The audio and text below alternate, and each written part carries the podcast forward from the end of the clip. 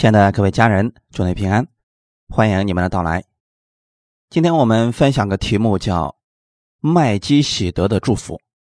经文是在创世纪十四章十一到二十四节。创世纪十四章十一到二十四节，我们先来读一下这段经文。四王就把索多玛和俄摩拉所有的财物，并一切的粮食。都掳掠去了，又把亚伯兰的侄儿罗德和罗德的财物掳掠去了。当时罗德正住在索多玛，有一个逃出来的人告诉希伯兰人亚伯兰，亚伯兰正住在亚摩利人曼利的橡树那里。曼利和以实各并雅乃都是弟兄，曾与亚伯兰联盟。亚伯兰听见他侄儿被掳去。就率领他家里生养的精练壮丁三百一十八人，直追到但，便在夜间自己同仆人分队杀败敌人，又追到大马色左边的河巴，将被掳掠的一切财物夺回来，连他侄儿罗德和他的财物以及妇女人民也都夺回来。亚伯兰杀败基达老马。和他同盟的王回来的时候，索多玛王出来，在沙威谷迎接他。沙威谷就是王谷。又有撒冷王麦基喜德带着饼和酒出来迎接。他是至高神的祭司。他为亚伯兰祝福，说：“愿天地的主至高的神赐福于亚伯兰。至高的神把敌人交在你手里，是应当称颂的。”亚伯兰就把所得的拿出十分之一来给麦基喜德。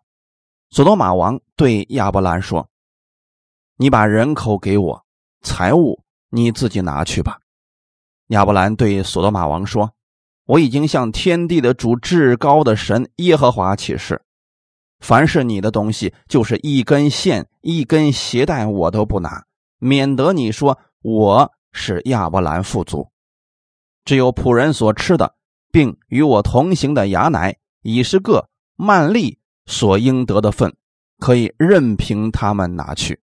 阿门。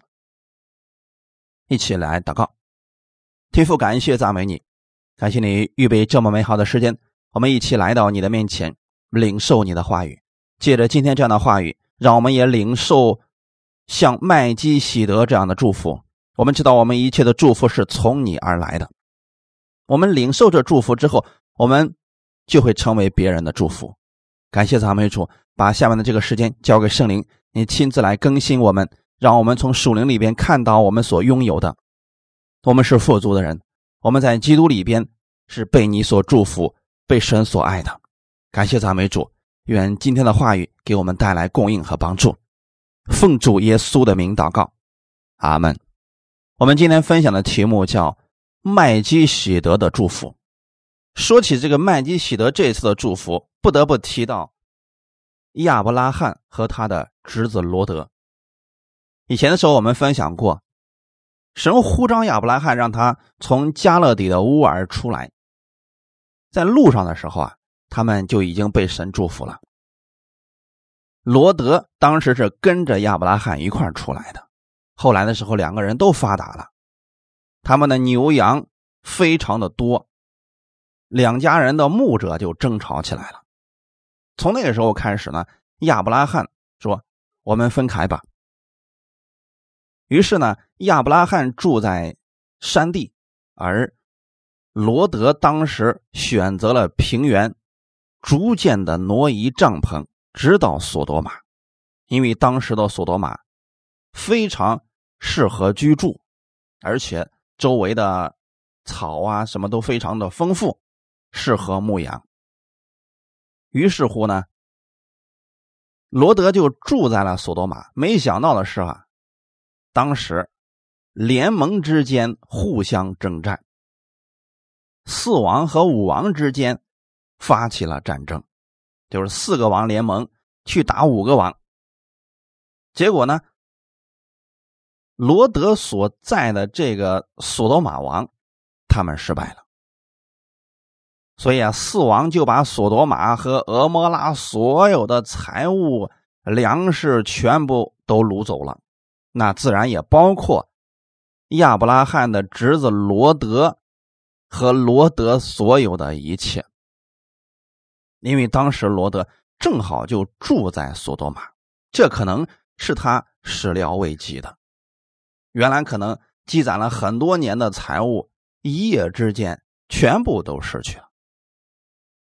可能半路上的时候啊，有一个当时的啊罗德的，可能是仆人啊，或者是别的，逃出来之后啊，就去告诉了希伯来人亚伯兰，也就是亚伯拉罕。而当时亚伯拉罕正住在亚摩利人曼利的橡树那里。在这里要提到一件事情，在那个年代当中啊。部落与部落之间是经常会结盟的。今天很多人有一些观念，说了信了主之后啊，必须跟世人保持距离，也不能跟他们有什么的连接。我们看看亚伯拉罕，亚伯拉罕是当时跟曼利、以实各、亚奈跟这些人是联盟的。所以本文当中提到了亚伯拉罕的三位兄弟。其实这里啊，只有本章出现过他们的名字，很有可能他们也是部落的名字。但是亚伯拉罕呢是他们的同盟，很有可能是这部落的首领。亚伯拉罕跟他们之间肯定是签订了互助的协议，我们一方有难的时候啊，其他的人要一块帮助。所以现在亚伯拉罕一看自己的侄子罗德。财物还有家人仆人都被抢去了，所以他们就想着办法一块去把他的侄子给救回来。因此啊，马上就率领了他家里的三百一十八名精炼壮丁。当时跟亚伯拉罕一块去的还有他的盟友亚奈、以实各和曼利，他们。一块儿去追击那四个王。最后的时候，在旦这个地方，但是个地名啊，在旦这个地方杀败了四王的军队，一直追到大马色，也就是今天的叙利亚。叙利亚的北边有一个地方叫河巴，大约是在叙利亚的啊首都二十公里处的一个地方。亚伯拉罕终于在那个地方解救了自己的侄子罗德，并且呢，把四王所掠夺去的东西啊，全部都给抢回来了。在这儿，我们可能很多人有一个疑问：说几百人的队伍，你怎么能够打败强大的四王联盟呢？其实，公元前两千多年前的古代啊，联盟之间的征战啊。他人数并不多，他不像后期的这个参战的人数，一个国家的人非常的多啊。其实，在那个年代呢，几百人的队伍就已经算是比较强大的军队了。因此，在亚伯拉罕的家里边，他有受过训练的精练壮丁三百一十八人，就等于说呢，自己家里是有一个非常强大的保护的军队的。那么还有一个原因是什么呢？亚伯拉罕采取了夜间奔袭的战术，打的敌人是措手不及。可能四王的军队在得胜回国的途中啊，根本就没有想到亚伯拉罕会长途奔袭两百多公里去攻打他，丝毫的防备都没有。但从属灵里边我们来讲啊，最重要的是神帮助了亚伯拉罕。这就是今天我们要讲的这个故事的这个背景啊，《创世纪》十四章十七到十八节，亚伯兰杀败基大老马和他同盟的王回来的时候，索多玛王出来在沙威谷迎接他，沙威谷就是王谷，又有撒冷王麦基喜德带着饼和酒出来迎接，他是至高神的祭司。我们先来说说这个麦基喜德。麦基喜德他又叫撒冷王。撒冷的意思就是平安、和平、完美。麦基喜德他又被称为是平安王，或者是仁义的王。希伯来书的第七章一到三节，这麦基喜德就是撒冷王，又是至高神的祭司，本是长远为祭司的。他当亚伯拉罕杀败诸王回来的时候，就迎接他，给他祝福。亚伯拉罕也将自己所得了取十分之一给他。他头一个名翻出来就是仁义王，他又名撒冷王，就是平安王的意思。他无父无母无族谱无生之始无命之终，乃是与神的儿子相似。就是这样的一位神的祭司，赐平安的王，来迎接亚伯拉罕，给他祝福。况且呢，是带着饼和酒出来迎接他，去慰问着凯旋归来的军队们。他是至高神的祭司。那祭司是做什么的呢？旧约的时候啊，祭司是。替百姓在神面前服侍，同时又为百姓祝福的，这是他们的职分。百姓们那个时候犯罪了，不能直接来到神的面前，因此他们要带着祭物去找祭司，祭司为他们赎罪。这个时候呢，神就赦免了这些赎罪的这个百姓们。这做这些赎罪仪式这流程的。正是祭司。今天我们知道耶稣是我们的大祭司，因此啊，我们在神面前，我们也需要透过耶稣向天父来祷告。这就是祭司的作用了。麦基喜德无父无母无族谱无生之始无命之中，就这个人从哪儿来的？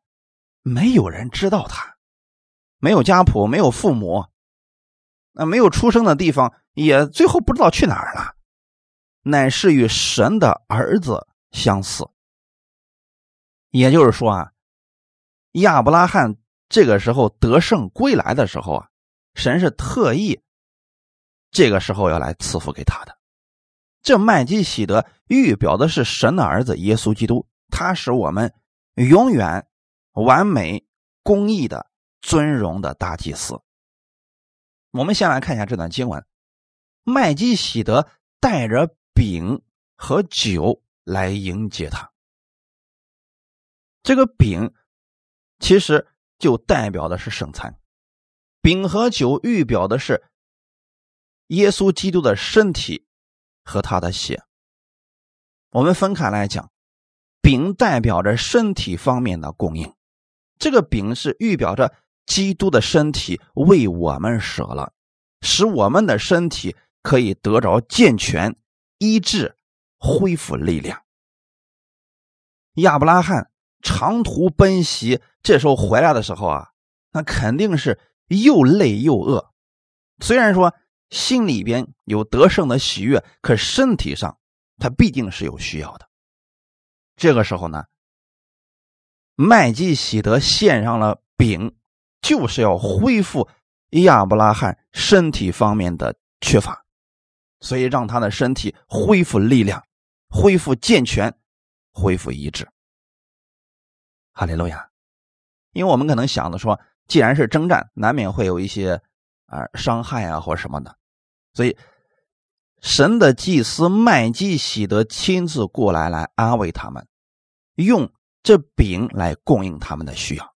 啊，今天我们要知道，这饼就代表的是圣餐当中的饼。每次我们去领受圣餐的时候，我们不要以为只有得病了才需要去领受圣餐。当你软弱的时候，心里边烦躁的时候，甚至觉得特别累的时候，都可以这样来领受的。彼得前书第二章二十四节，他被挂在木头上，亲身担当了我们的罪，使我们既然在罪上死，就得以在义上活。因他受的鞭伤，你们。便得了医治，因此我们不要把圣餐想的特别的神秘或者复杂。神给我们的东西实际上非常的简单，就拿这饼来讲，你只要拿起它的时候，奉主耶稣基督之名，将这饼分别为圣。它不是普通的饼，乃是基督的身体，为我而舍的。因他受的鞭伤，我便得了医治。这个医治你可以理解为：第一，身体上可以医治你；其次呢，当你心里边有缺乏的时候，也是可以得到医治的。软弱的时候，可以借着这饼重新成为刚强的。我说的这个软弱是真的，你觉得特别的累。那么，基督的身体是有着医治之能的。阿门。酒代表的是神与人之间的约定，也就是葡萄酒了。这让亚伯拉罕知道自己的得胜是神所赐的。天上的神一直保护着亚伯拉罕，直到他完全的得胜。那么，当亚伯拉罕回来的时候，麦基喜德借着圣餐。向他表明了他的得胜是从神而来的，也供应了他所需要的，无论是从身体上还是心理上，让他再次明确了神跟他是有约定的。路加福音二十二章十九到二十节，又拿起饼来注谢了，就掰开递给他们，说：“这是我的身体，为你们舍的。”你们也应当如此行，为的是纪念我。饭后也照样拿起杯来，这杯是用我血所立的新约为你们流出来的。每次我们拿起饼的时候，我们要向我们的天父发出感谢。我们要记得，这是耶稣的身体为我们舍的。他舍下身体给我们带来了什么呢？使我们得医治，阿门。因此，你在拿起这个饼，你要去吃下它的时候，你要相信这饼能够医治我们的身体。那么，怎么让它发挥果效呢？就是你要去思想耶稣基督以及他在十字架上所做的。当耶稣受鞭伤的时候，他为什么受鞭伤呢？他又没有犯罪，他又没有恶行，他为什么受鞭伤呢？圣经上说的非常清楚，因他受的鞭伤，你们便得了医治。那我们去领受这句话语的时候，我们看到这饼的时候，我们要想到耶稣为我受鞭伤，他的目的是让我得医治。耶稣在世上传道的时候，其中有三分之二的事工都是。医治人的，既然他们能够得着，那我也能够得着。这个不是靠着我们的虔诚、我们的好行为、我们祷告的时间长久来得着的，是你相信，你相信耶稣受的鞭伤，你便得了医治，那你就得着了。因此，在我们拿着这个饼的时候，我们要思想，这就是耶稣的身体，让我可以得医治的。阿门！你不断的去默想，耶稣有多么的爱你，耶稣的能力，他的医治就在你的身上。然后当你吃下去的时候，你就开始思想：是的，他已经在我身体里边发挥作用了。哈利路亚！那个杯呢？每次我们拿起那葡萄汁的时候，你不要觉得那是葡萄汁。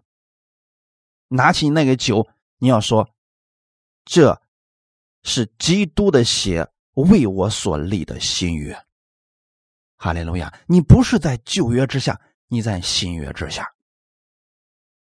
前两天的时候，有一个人跟我沟通，他说他实在受不了他们现在的那个人所讲的。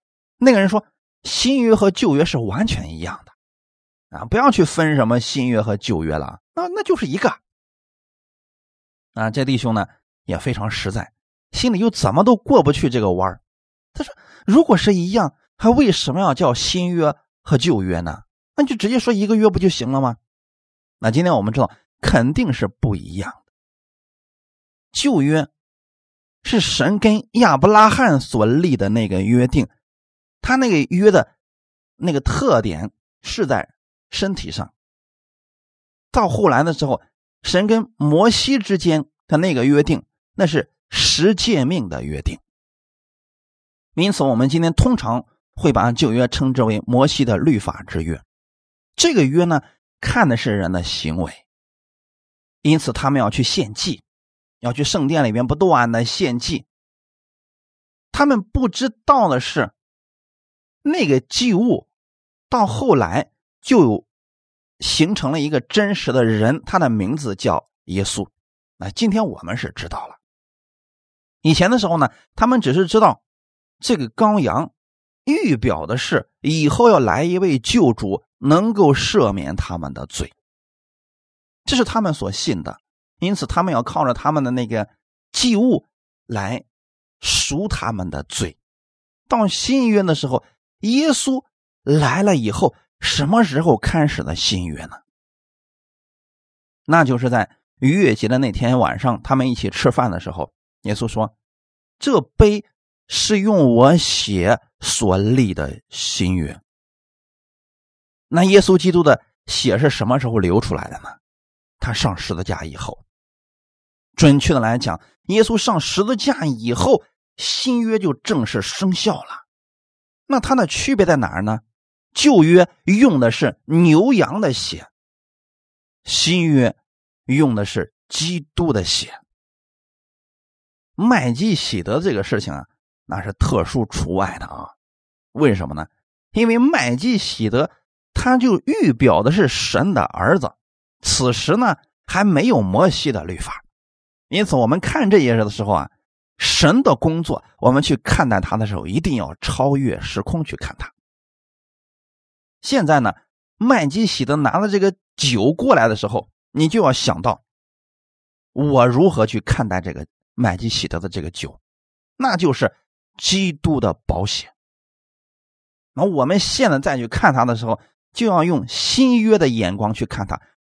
不要觉得它只是一个葡萄酒，你不要用摩西律法那样的约定去看待这个酒，你是看不明白的。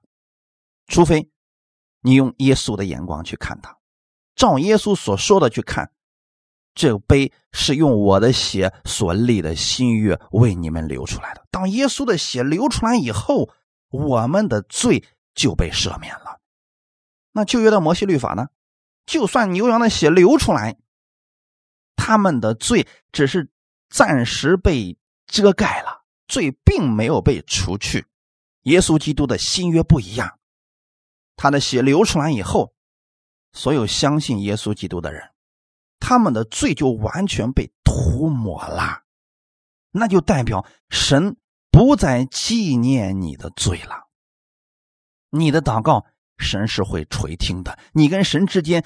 借着基督的血立了一个永远的约定，那就是神会保护你，无论你往哪里去，神会带领你得胜，他会供应你，他会击败你的仇敌。虽然也是你去征战，但是是神给你力量，已经打败了仇敌。又拿我们今天的亚伯拉罕的这个事情来讲，虽然是他。率领着三百一十八个壮丁以及他的那些同盟的人一起去征战，但其实我们都知道，一旦上了战场，谁都不敢说有绝对百分之百的得胜，因为在战场上，这个形势太难估量了，变化实在是太多了。但如果是神与亚伯拉罕同在，那结局已定。一定是得胜的。我们今天无论去做什么事情的时候，我们心里边要有这样得胜的心态。那就是我们去做这个事情之前，我们要相信的是，我是跟神有约定的人，所以我愿意按照神的话语去做。那我在我做这个事情之前，我就先祷告，让神赐给我智慧。你们去读约书亚记，你们就会发现。约书亚在后期的战争当中呢，他每做一件事情，他都要向神祷告，因此他都是得胜的。大卫也是这样的，每次去征战之前，他都要向神祷告，然后仔细聆听神跟他所说的话语。那我们今天该怎么做呢？你在做一件事情之前，要向神祷告，然后借着他的话语，让神来带领你。但是切记不要太属灵化，不要说那我就坐这祷告，看神必须给我说一句话，神要不说一句话，我就什么都不干。也不要这样，也不要轻信啊某个什么先知给你发什么预言，因为今天神把他的话语已经完整的、完全的都放在圣经当中了。只要你平时去读圣经的话，把这些话语放在心里边你在做一件事情之前，你去祷告。神也许就会让你想起圣经里边的某一些话语，这个话语就是神给你的话语。阿门。然后你就带着这个话语，带着能力去做就行了。一边做的时候，一边让神赐给你智慧。我相信亚伯拉罕是这样得胜的，因为他能够长途奔袭两百多公里去战胜这些人。而且他是在夜间分队杀败敌人，这也是需要智慧的呀，啊，要不然的话也不一定能够得胜的，因为毕竟人家是四个王的联盟啊，他不是几个人呐。我们从这儿可以看出来啊，亚伯拉罕实际上在生活当中啊，他是经常依靠神的。现在得胜归来了，神亲自向亚伯拉罕显现，《创世纪十四章十九节。他为亚伯兰祝福，说：“愿天地的主、至高的神赐福亚伯兰。愿天地的主、至高的神赐福于亚伯兰。”麦基喜德为亚伯拉罕祝福啊，先说明了他所信的那位主——天地的主，他的意思是天地的拥有者，在这里指的是我们的主。掌管天地万物，你的得胜那是神让你得胜的。这样的说法会让亚伯拉罕对神有更深的认识。这样奇妙的主与亚伯拉罕立约，最终是他得胜。至高的神把敌人交在你手里。我们很多时候啊，得胜以后，人就会特别容易觉得这是自己的功劳。而这时候，麦基喜德给亚伯拉罕的祝福就是：至高的神把敌人交在你手里边，所以你才能够如此轻松的得胜啊！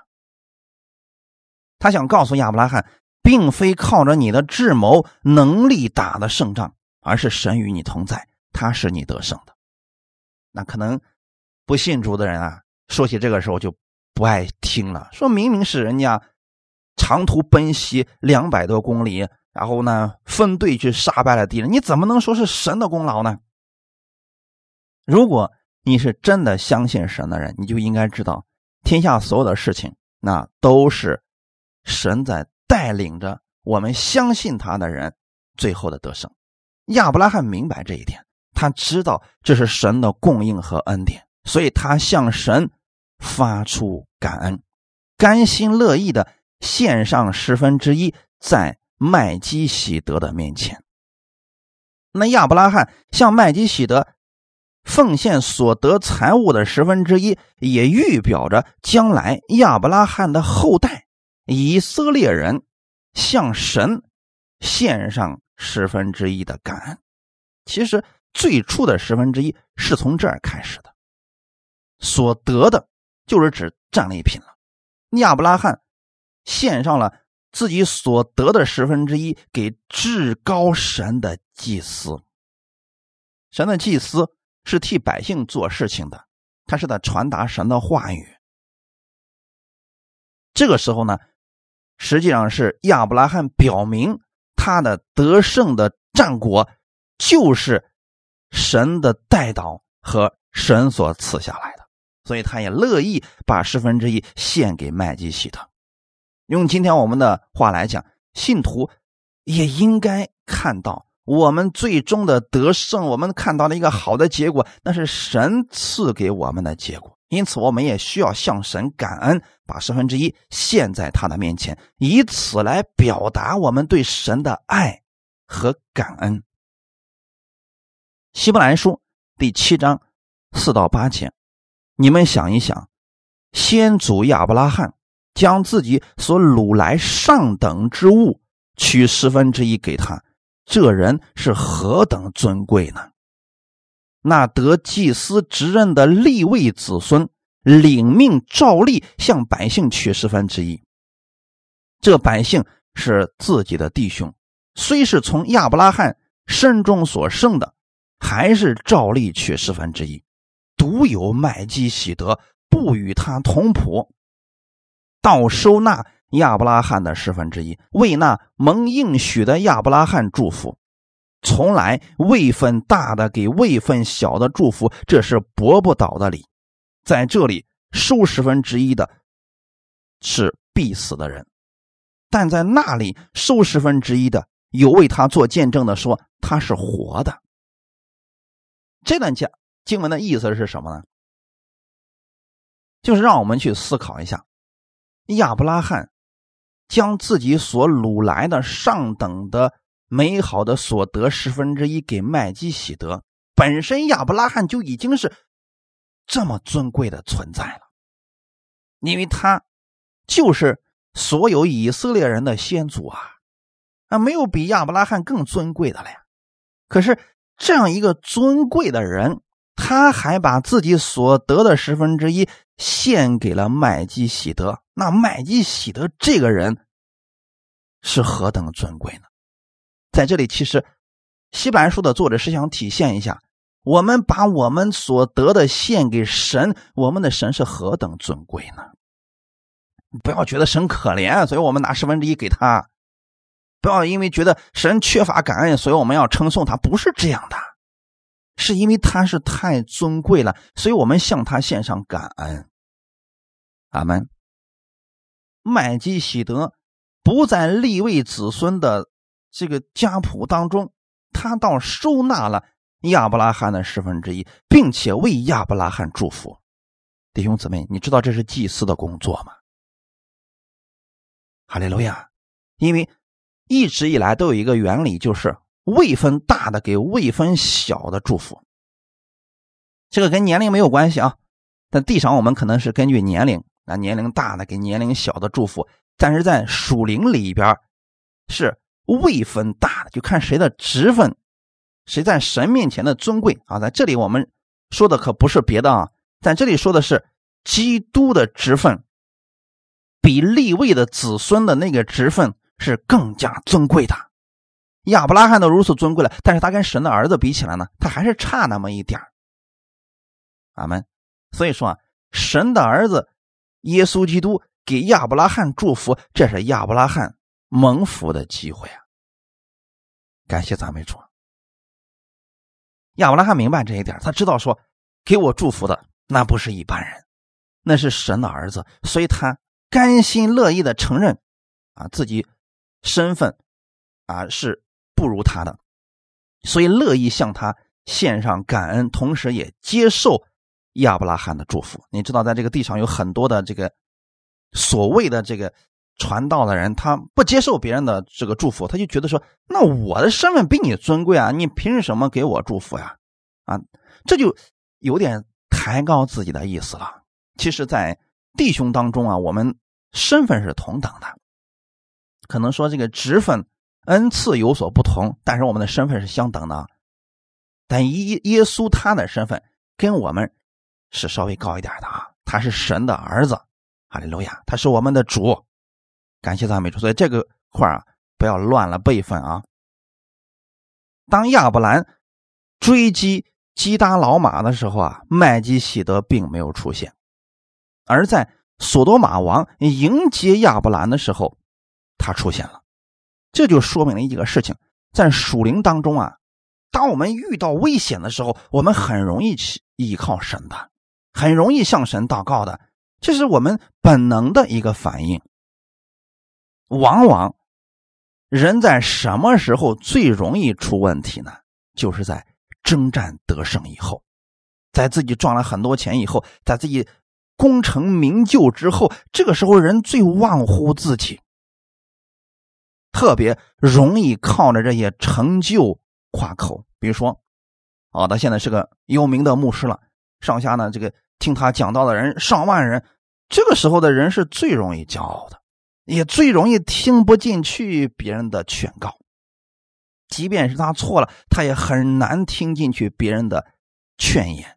啊，这个不仅仅是信主的人，不信主的人也有这个问题所在啊。就是当自己的成就很大的时候啊，这个人如果能够很谦卑的聆听别人对他的劝导，呃，这样的人那是非常了不得的人。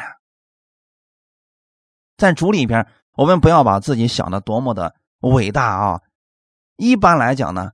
功成名就的时候啊，有出息的时候啊，做事情成功的时候啊，如果不能及时回到神面前，很容易自高自大，很容易骄傲的。这时候就特别容易被魔鬼利用啊。因此，在亚伯拉罕得胜之后，麦基喜德第一时间出来，向亚伯拉罕讲明你的得胜是神赐给你的，正确的引导他。认识他目前所得着的一切，阿利路亚！亚伯拉罕明白神的恩典之后，彰显出来的生活方式也是不一样的。我们来看一下《创世纪》十四章二十一节到二十四节，索多玛王对亚伯兰说：“你把人口给我，财物你自己拿去吧。”亚伯兰对索多玛王说。我已经向天地的主至高的神耶和华起誓，凡是你的东西，就是一根线、一根鞋带，我都不拿，免得你说我是亚伯兰富足。当亚伯拉罕高高兴兴的得胜归来的时候，这个时候麦基喜德及时出现，向他说明了神赐给他目前他所拥有的一切得胜。而亚伯拉罕在领受了圣餐之后，他回想了神给他的祝福，神给他一路以来的带领和供应，他知道自己是与神立约的人，所以当他看着自己所追回来的这些人口财物的时候，他心里面没有骄傲了，同时也能够非常。正确的去看待这些东西了，弟兄姊妹，你要知道，如果这些东西到了我们的手里边再给出去，很多人是特别不愿意的呀。为什么特别提到亚伯拉罕把十分之一献给麦基希德呢？就是说，这是明明亚伯拉罕得着的东西，而让我们把我们自己已经得到手的东西再给出去，如果你没有意识到是神赐给你的富足，人是很难给出去的呀。你不信，你可以看看你周围的人。我们可以想想我们自己是不是这样的呢？我们如果觉得是我们自己辛辛苦苦一分钱一分钱攒起来的，让我们去奉献的时候太难了。我们得这样打算一下，那样找一个理由说：“主啊，你能不能少要点啊？”其实神不要你的东西啊。那其实是我们没有意识到，我们的祝福是神所赐下来的。而亚伯拉罕领受了饼。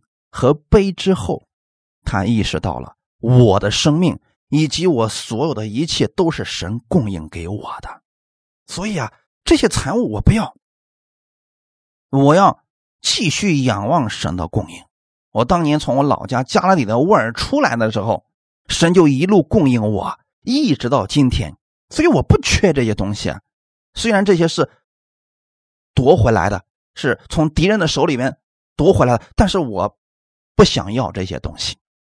当时呢，索多玛王就给亚伯兰说：“啊你把人口给我，就是那当时呢，四王把他们的人，可能是妇女啊啊，这个还有壮丁啊，全部都给掳走了。说你把人口给我，财物呢我就不要了，就当做啊是你的赏赐好了啊，这我应该感谢你嘛。你看亚伯拉罕在领受了。”饼和杯以后，他的思想观念已经发生改变了。他说：“我已经向天地的主、至高的神耶和华起誓。”当然了，我们对不信的人说话的时候啊，我们应该说一些他能够听得懂的。你不要说了啊，我已经领受了圣餐了，所以你的东西我不要。他听不懂，他说圣餐是个什么东西啊？所以亚伯拉罕呢，用了索多玛王能听得懂的话语说：“我已经向天地的主至高的神起誓了，就是我跟神之间立了一个约定，你的东西我不要，一根线、一根鞋带我都不拿。”那这个话呢，索多玛王是能够听懂的哦。那刚才跟你说话的那个人，那是你们的祭司啊，那祭司给你献上了东西，那你跟那祭司之间有约定，啊，这个我相信了。所以呢，这个时候啊，索多玛王就能够听明白了，亚伯拉罕如此做的原因是什么呢？不想在人面前留下口实。免得你说我是亚伯兰父祖。虽然说啊，即便是亚伯拉罕拿了这些财物，索多玛王也不该说什么，因为呢他自己已经战败了呀。那现在亚伯拉罕得胜了，这些财物就算亚伯拉罕拿走了，他也不能说什么。可是如果有一天，这索多玛王看到亚伯拉罕越来越富足、越来越富足的时候，他在后面说了。哎，你别看亚伯拉罕现在如此富足啊，那是当年那是用我的钱财堆积起来的呀。如果这个话一传出去，亚伯拉罕也无话可说呀。他确实是如此呀，弟兄姊妹。因此，亚伯拉罕想全心的依靠神，不想给这些属世的索多玛王一丁点的口实。其实，亚伯拉罕是知道。索多玛王以及索多玛城是个什么样的存在？他不想跟这些人的财物之间有任何的关联。因此啊，弟兄姊妹，我在这儿想给大家分享的是，在这个世界上有很多赚钱的门路，但有些钱是不能赚的。比如说一些什么资金盘呐，一些。放高利贷了什么？这些钱我们不能挣。俺们大家记住了吗？这是在神面前我们要清楚的意识到的一点。索多玛城是个什么样的城？亚伯拉罕是知道的呀。索多玛城里面的样子，其实他也是明白，所以他不想跟这些人有太多的联系。所以他说：“你的一根线、一根鞋带我都不拿，免得你说。”你让我富足的，我不会沾你的光的。我要告诉世人的是，我的富足是我的神赐给我的。哈利路亚。历代至上二十九章九到十二节，因这些人诚心乐意献给耶和华，百姓就欢喜，大卫王也大大欢喜。所以大卫在会众面前称颂耶和华说。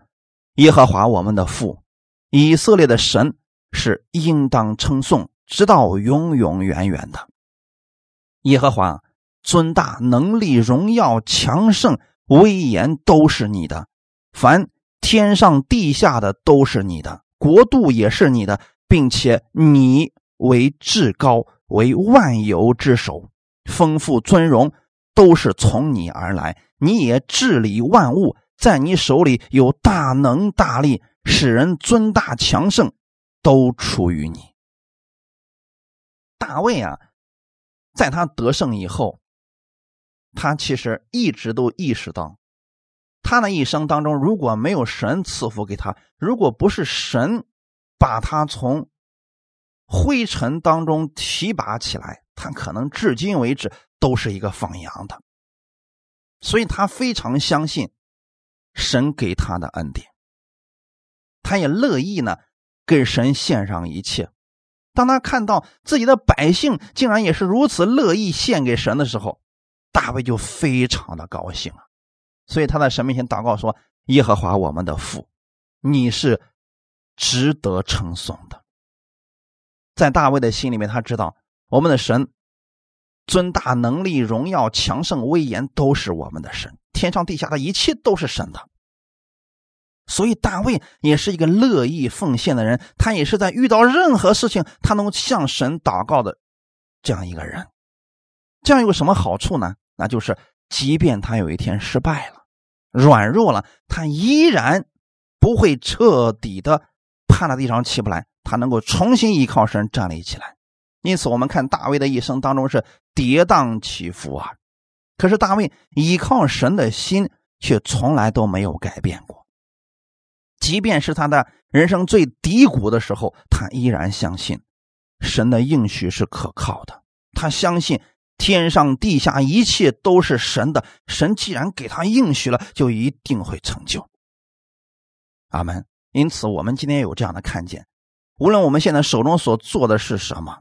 我们要相信神会带领我们继续往前走，就算现在我们所做的失败了、亏了，也不要灰心绝望，不要说不信了。你要相信这些仍然是暂时的，神会带领你重新站立起来。就像大卫他失败了，那他在重新去依靠神，修整自己，仰望主的恩典，这不重新又站立起来了？因为大卫一直相信。国度是我们的主的，并且他是至高的神，是万有之首。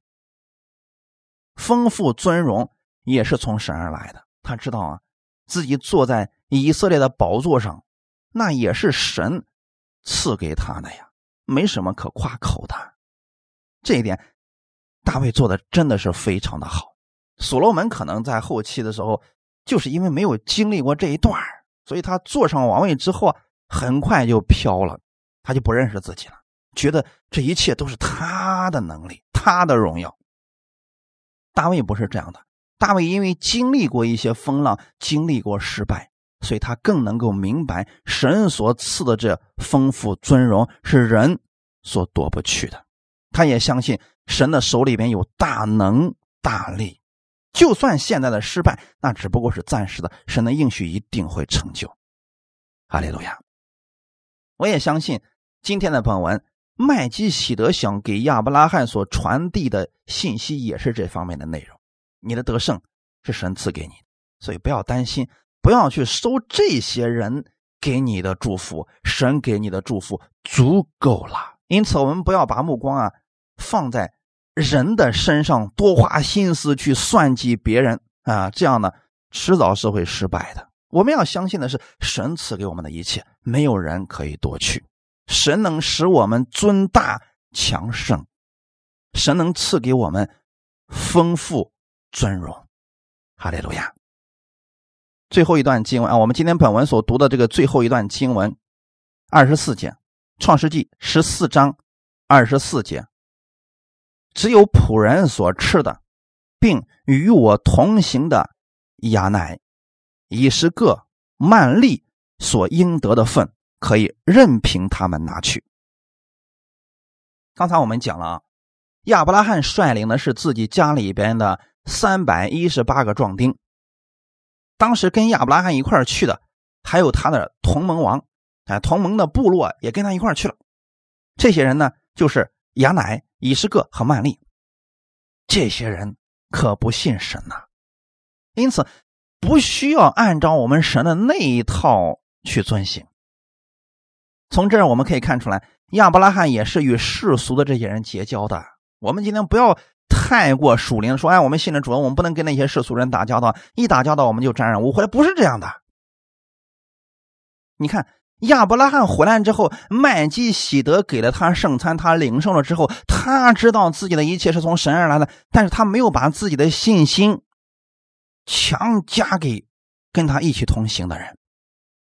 那今天有这么一个现象，就是说，有一些弟兄或者姊妹，他们结婚的时候啊，是跟这个不信主的人结婚了。那在结婚的时候呢，有时候啊，这个是两个人信主，但是呢，两方的家长还有一些不信的，所以他们在如何举行婚礼的这个事情上就起了分歧。那有一些过去的人就说了，不行。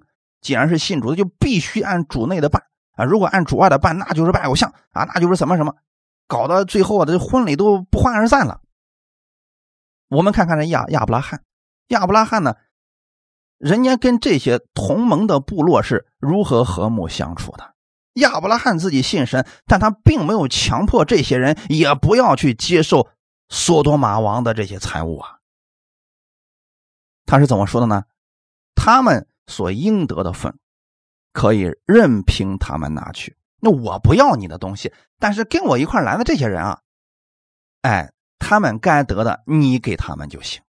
因此，我想在这给大家讲的是，如果说在跟不信的人相处的时候，我们要接纳他们的信心，不要把我们的信心强加给他们。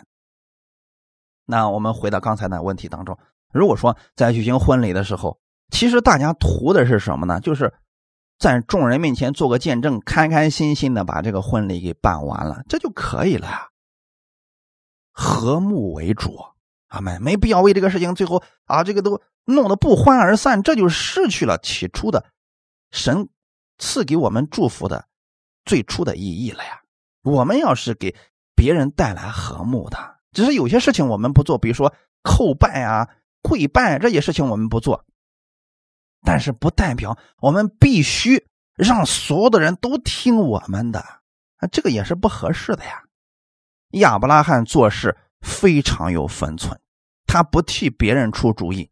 他跟索多玛王去交涉的时候，他说了：“我不要你的，但是他们的让他们自己去拿吧。”他没有把自己的信心强加在他的那些同盟部落的身上。在这里也告诉我们：我们跟世人相处的时候啊，不要强人所难。阿门。